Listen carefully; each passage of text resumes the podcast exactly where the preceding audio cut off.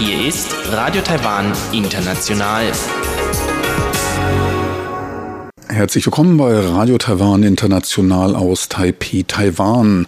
Kurz der Programmüberblick über unser 30-minütiges Programm vom Mittwoch, den 8. Juli 2020. Wir beginnen wie immer zuerst mit den Nachrichten, anschließend das Kulturpanorama. Dort geht es um ein Interview mit der Autorin Jiang Wen, die ein Buch über Arbeitsmigranten veröffentlicht hat. Im Wirtschaftsmagazin geht es um die Entwicklung des Verbraucherpreisindex. Ferner geht es um Intervention am Devisenmarkt durch Taiwans Zentralbank und um die Expansions- und Forschungsanstrengungen von TSMC. So viel für den ersten Überblick und nun zu den Nachrichten.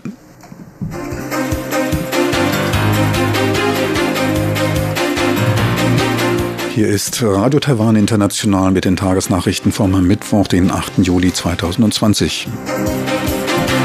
Die Schlagzeilen. Erleichterte Quarantänebestimmungen für Rückkehrer aus Wuhan. Megadeal bei der Offshore-Windenergiezulieferung. Und die Landesentwicklungskommission erwartet ein Wirtschaftswachstum von 1,6 Prozent. Und nun die Meldungen im Einzelnen.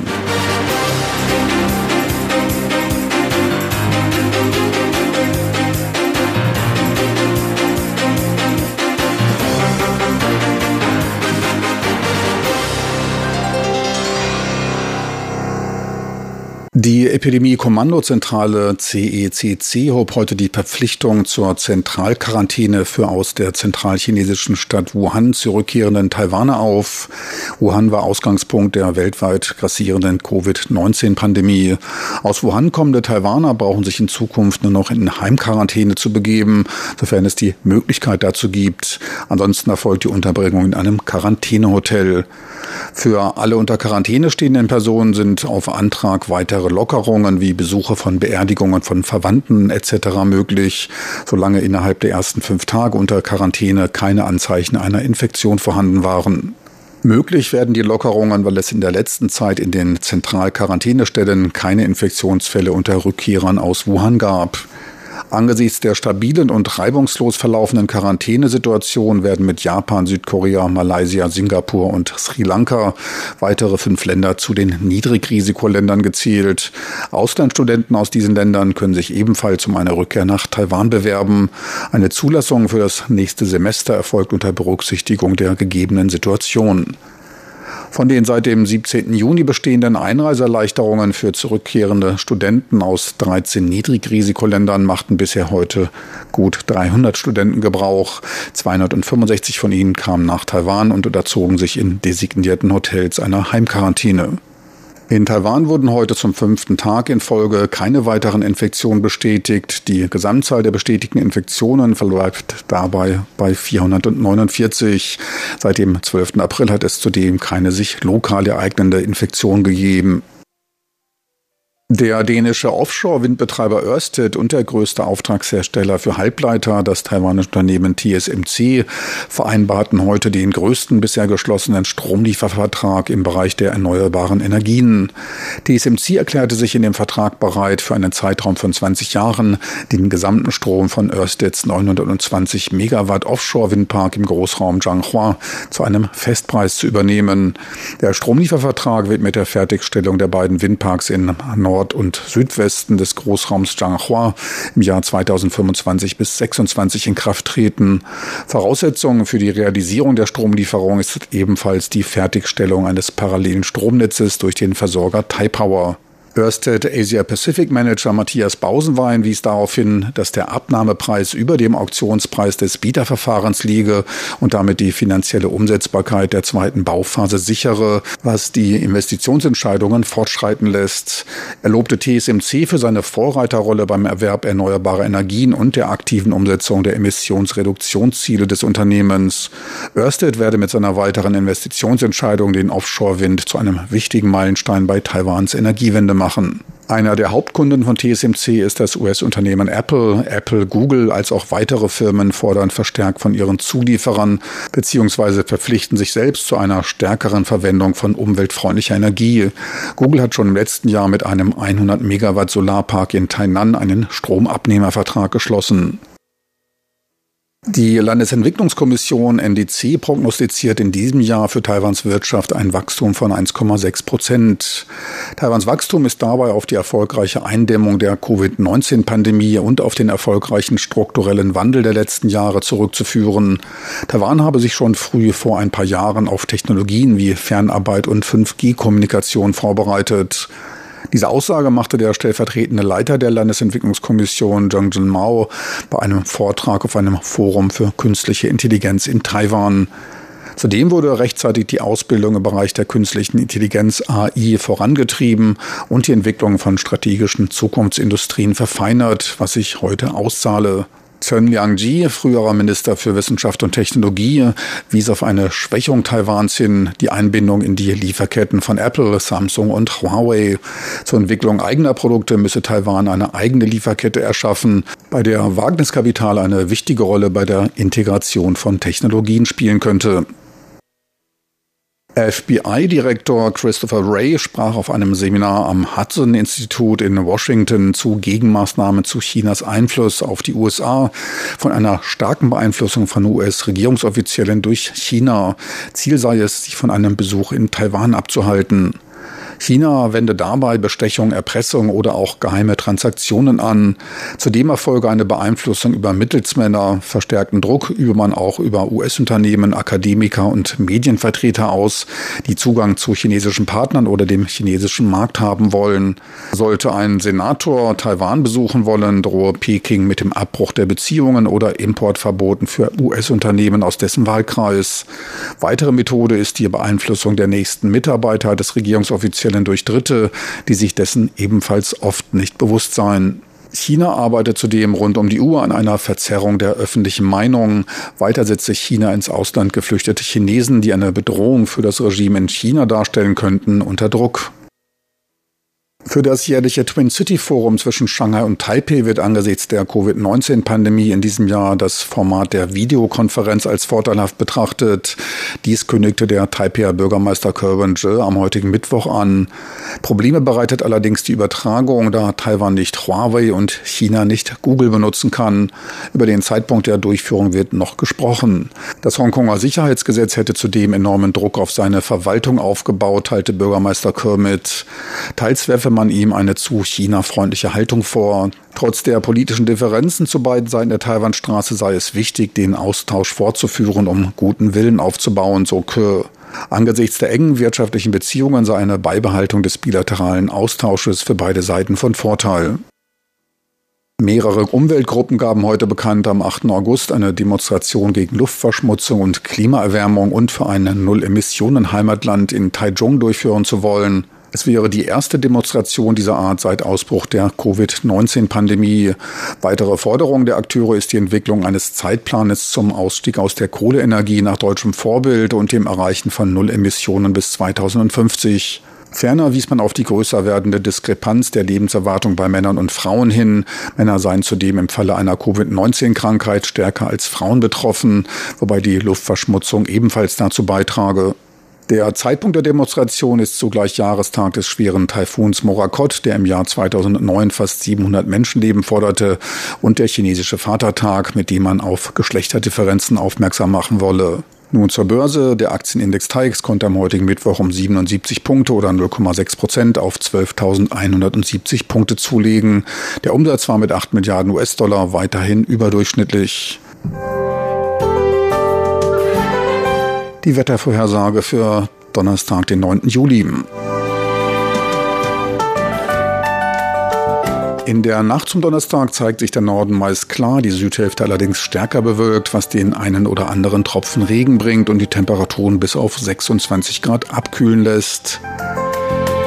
In der Südhälfte bleibt es auch tagsüber bewölkt und regnerisch bei bis zu 33 Grad, auch im Norden wolkiger mit Regenneigung bei Höchsttemperaturen von bis zu 35 Grad wie immer in Taipei.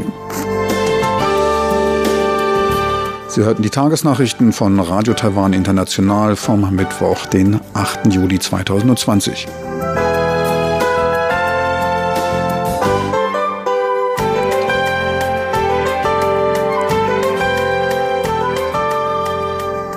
Kultur auf RTI. Heute stellen wir die Schriftstellerin und Journalistin Jiang Wen und ihr erstes Buch Die Insel der Arbeitssklaven vor. In dem 2018 erschienenen journalistischen Werk beschäftigt sich die Autorin mit der Situation von südostasiatischen Arbeitsmigranten in Taiwan. Migrantin ist sie selbst auch. Die gebürtige Chinesin lebte erst jahrelang in Europa, bevor sie zu einem Masterstudium nach Taiwan kam.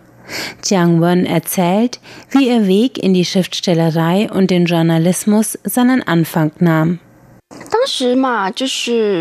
Als ich gerade mit der Schule fertig war, hatte ich nur gelernt, auswendig zu lernen. Da war es sehr schwer zu wissen, was man wirklich machen will. Außerdem hatte meine Familie noch sehr großen Einfluss.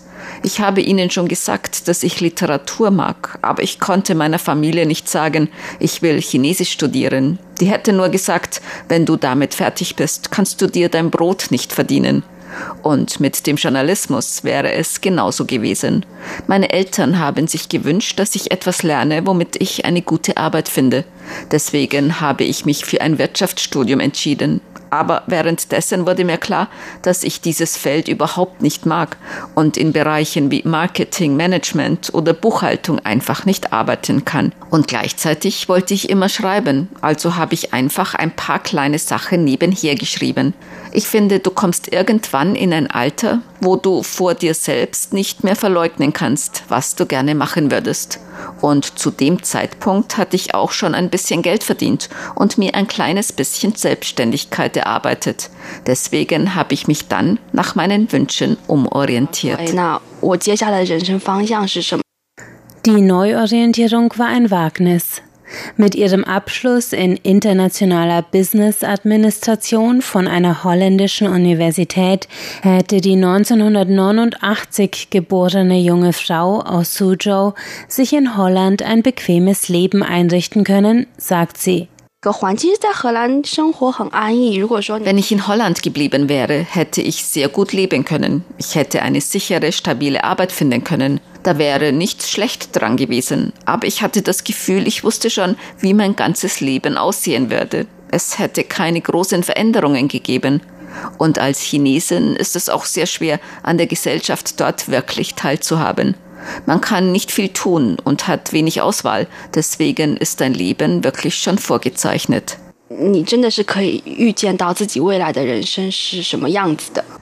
Und so entschied sich Jiang Wen für ein Land, wo sie als chinesisch sprechende Ausländerin den Zugang zur Gesellschaft haben würde, den sie sich wünschte, Taiwan. Sie nahm ein Masterstudium in Broadcasting Journalismus an der Nationalen Zhengzhou Universität in Taipei auf. Gegen den üblichen Weg in die Schriftstellerei, das Studienfach Chinesisch, hatte sie sich bewusst entschieden. Im Fach Chinesisch hätte ich viel klassisches Chinesisch studieren müssen, aber ich interessierte mich sehr für Journalismus und wollte auch in diesem Bereich arbeiten. Als Journalistin arbeitet man auch mit Texten. Das hat mir gefallen. Ich finde, wenn man als Schriftstellerin arbeiten will, muss man nicht unbedingt Chinesisch studieren. Das kann man auch mit ähnlichen Fachrichtungen werden.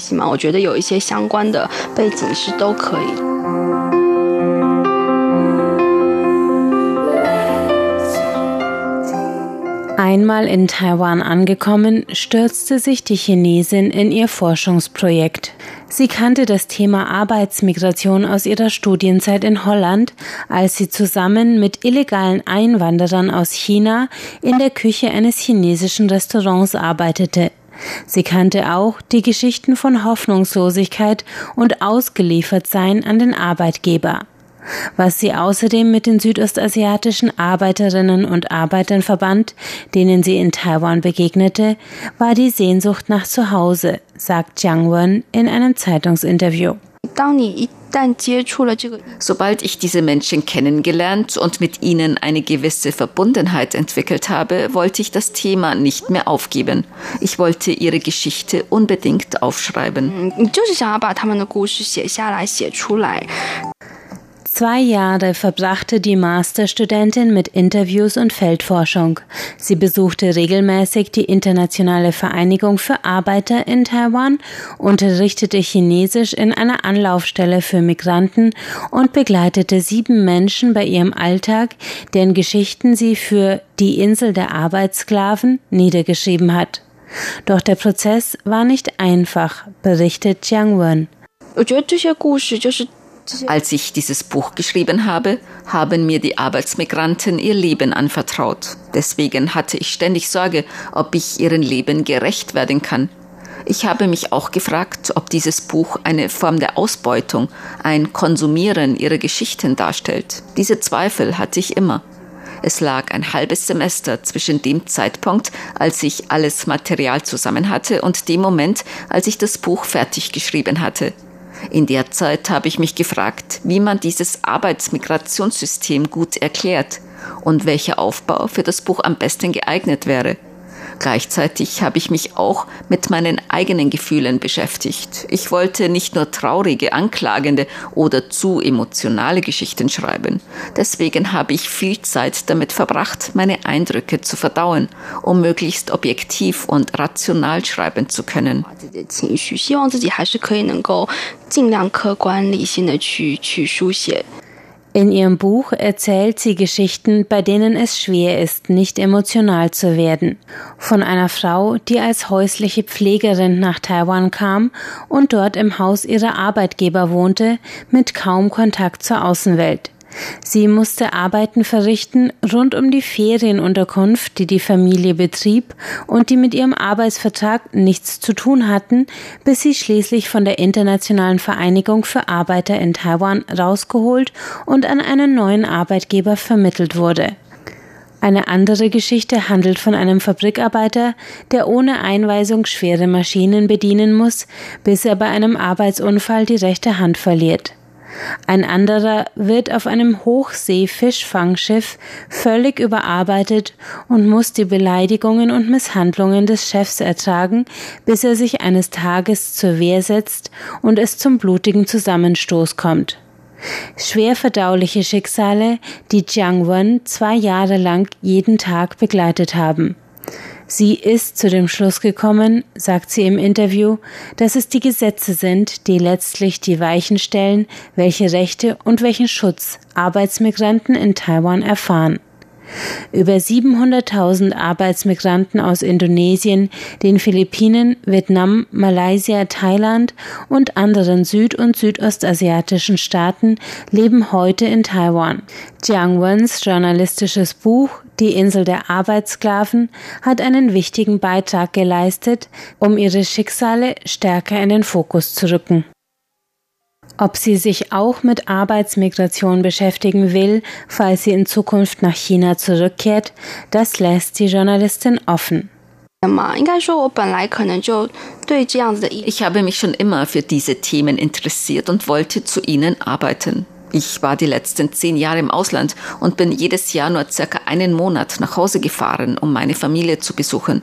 Deswegen kenne ich mich mit Menschenrechtsthemen in China auch nicht so aus und weiß nur das, was in den Medien berichtet wurde. Aber ich werde diese Themen natürlich im Auge behalten. Was mich besonders interessiert, sind die Entwicklungen in Südostasien. In Taiwan erfährst du nur, was den Arbeitsmigranten geschieht, die nach Taiwan kommen. Aber ich frage mich auch, wie sieht es in den Heimatorten, den Heimatländern dieser Arbeitsmigranten aus?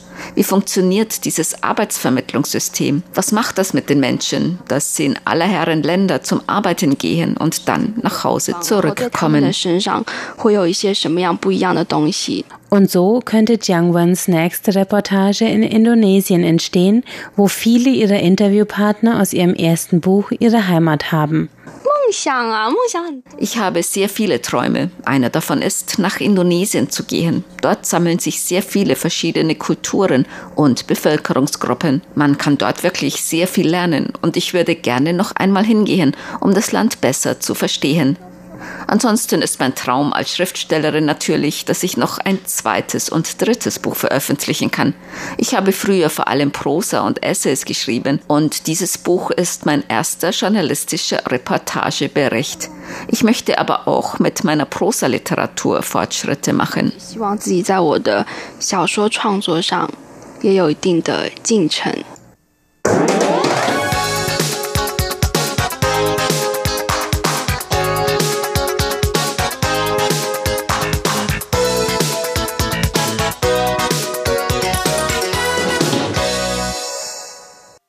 Radio Taiwan International mit dem Wirtschaftsmagazin. Themen heute sind der Verbraucherpreisindex, Interventionen am Devisenmarkt und die Expansionspläne von TSMC. Gute Nachricht für die Verbraucher, weniger gute für die Unternehmerseite. Der Verbraucherpreisindex im Monat Juni gab gegenüber dem Vorjahresmonat um 0,76 Prozent nach, nachdem er im Mai noch um 1,2 Prozent unter dem Preisniveau des Vorjahres gelegen hatte. Beim kurzfristigen Vergleich ergibt sich aber ein Aufwärtstrend. Die Preise waren im Juni um 0,8 Prozent höher als im Mai. Bei Berücksichtigung der saisonalen Effekte stiegen die Preise um 0,4 Prozent. Hauptfaktor für den niedrigeren Verbraucherpreisindex im Juni waren die gesunkenen Ölpreise. Kosten der Transports gaben um 5,6 Prozent nach. Die Benzinpreise lagen um knapp 22 Prozent unter den Vorjahreswerten. Betrachtet man die Kerninflationsrate, diese erhält man, wenn man die Inflation von starken Preisschwankungen unterliegenden Produkten bereinigt, wie es zum Beispiel bei Energie und bei verderblichen Waren der Fall ist, wie Obst und Gemüse, dann verbleibt ein Preisanstieg von 0,13 Prozent. Der Anstieg der Kerninflationsrate deutet damit an, dass die Binnenwirtschaft sich weiter auf einem Wachstumspfad befindet und es daher keine Bedenken wegen einer möglichen Deflation gäbe so Taiwans Statistikamt. Ebenfalls stärker sank das Segment Ausbildung und Unterhaltung insgesamt um 1,5 Prozent, da die Hotelpreise als auch Binnenreisen zum Vorjahr um 13,8 bzw. um 0,8 Prozent nachgaben. Teurer wurde der Kauf von Fleisch plus 1,3 Prozent und der Verzehr von Speisen außer Haus ein Anstieg von 0,8 Prozent. Der Warenkorb der wesentlichen im Haushalt verwendeten Produkte wie Reis, Brot, Speiseöl, Zucker, Shampoo und so weiter legte gegenüber dem Vorjahr um etwa ein Viertelprozent zu. Im Mai fiel der Anstieg noch um ein Prozent aus.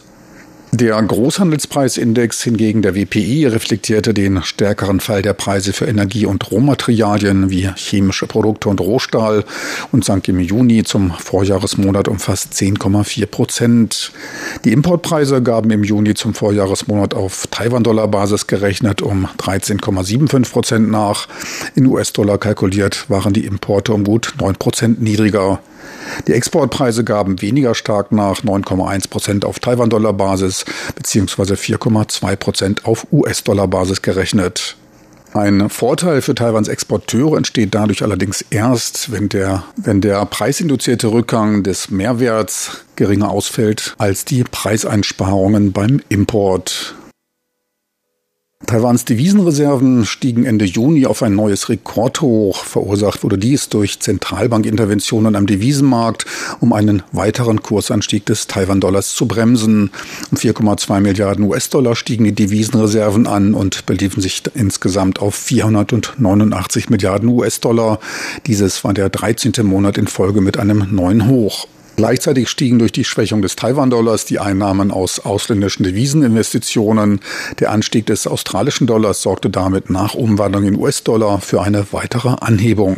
Notwendig wurden die Zentralbankinterventionen durch eine zu lockere Geldmengenpolitik der USA, welche die Liquidität auf den internationalen Märkten erhöht und jede Menge an heißen Spekulationsgeldern in die Region fließen lässt, so Henry Yen, Leiter der Devisenabteilung der Zentralbank.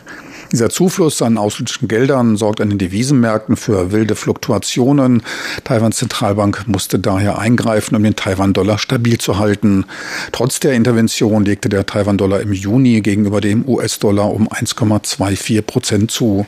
Dieser Aufwärtstrend des Taiwan-Dollars gegenüber dem US-Dollar setzte sich auch in der ersten Juliwoche fort, in der der Taiwan-Dollar um 0,37 Prozent stieg. Dabei betonte man, dass neben der Zentralbank Taiwans auch die Zentralbank in Indien stabilisierend in den Devisenmarkt eingriff.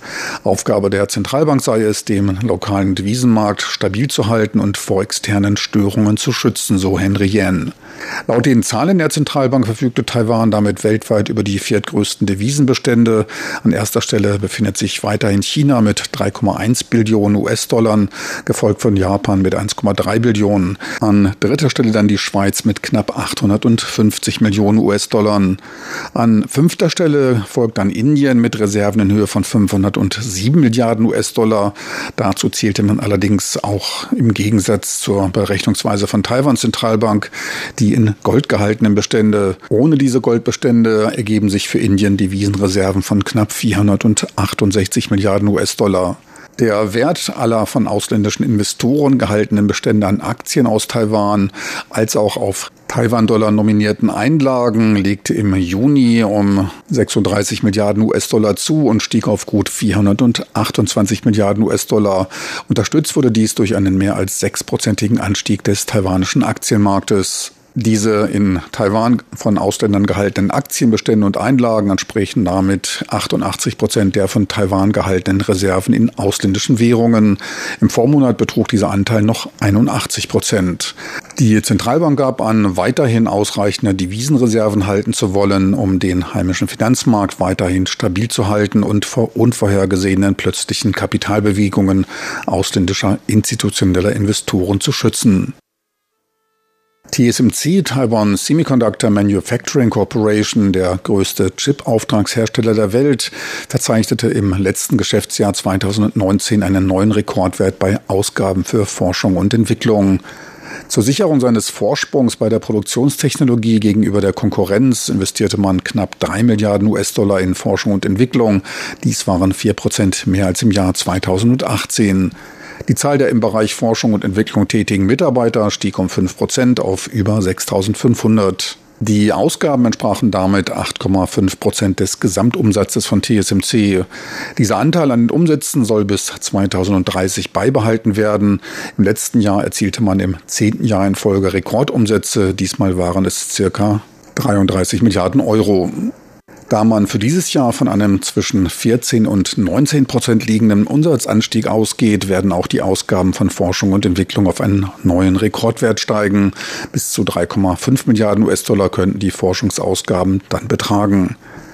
Mit der im zweiten Quartal 2019 begonnenen Massenproduktion mit der 7 Nanometer Plus Prozesstechnologie erzielt man bereits die gleichen Erträge wie bei der schon seit mehr als einem Jahr in Betrieb befindlichen 7 Nanometer Produktion.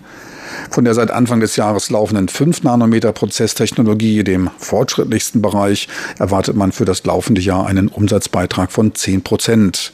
Die nächsten Generationen der Prozesstechnologie 3 und 2 Nanometer sind bereits in der Pipeline. Die Aufnahme der Massenproduktion wird für 3 Nanometer für 2022 erwartet.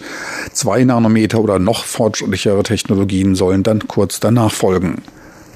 Dass TSMC in den letzten Jahren zum alleinigen Prozessoranbieter für die US-Firma Apple wurde, führen Analysten auf die erhöhten Forschungsausgaben zurück. Weitere wichtige Kunden TSMC sind die High Silicon Technologies, die IC-Design-Einheit des chinesischen Telekom-Ausrüsters Huawei Technologies. Zu den US-Kunden zählen AMD, die Nvidia-Gruppe und Qualcomm.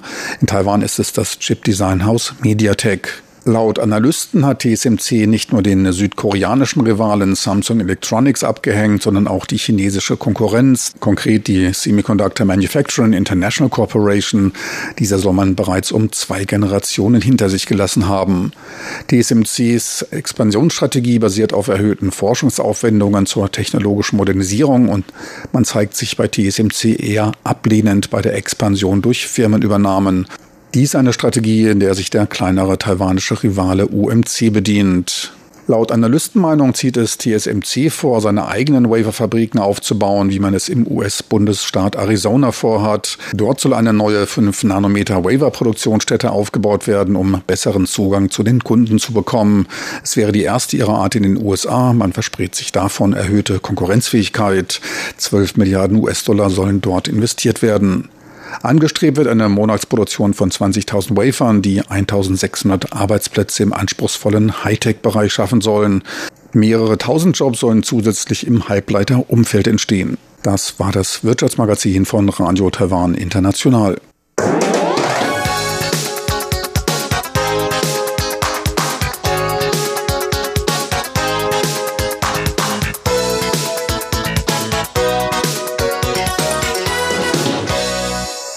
Meine lieben Zuhörer, so viel für heute von Radio Taiwan International, so viel für heute vom Mittwoch, den 8. Juli 2020. Schön, dass Sie dabei waren. Ich hoffe, Sie bald wieder begrüßt.